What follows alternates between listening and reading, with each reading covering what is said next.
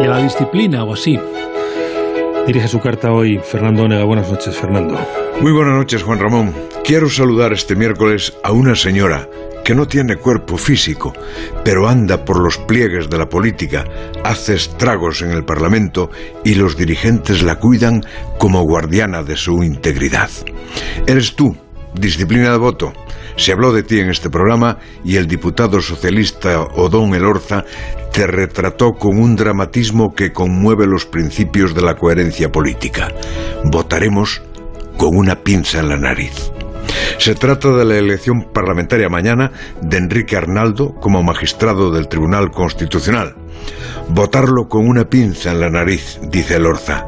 El señor Arnaldo fue propuesto para esa alta función por el PP, fue aceptado por el PSOE, pasó la primera prueba en el examen en comisión, a partir de ahí se pusieron a funcionar los archivos, esas armas cargadas de pasado, y mucha gente llegó a la conclusión de que Arnaldo no es idóneo para ser intérprete de la Constitución. Sus vínculos con el PP son demasiado evidentes, pero ningún partido propone a un adversario reconocido. Lo malo fueron sus contactos con la trama Lezo y con Jaume Matas y su poco respeto a las incompatibilidades. Y estuvo en la frontera del territorio donde hubo corrupciones. Sentencia de los críticos socialistas y de la izquierda que sostiene al gobierno. No es idóneo. Y sin embargo, si nada se tuerce, mañana será elegido. Con la nariz de Alorza tapada, pero elegido. Lo impones tú, disciplina de voto.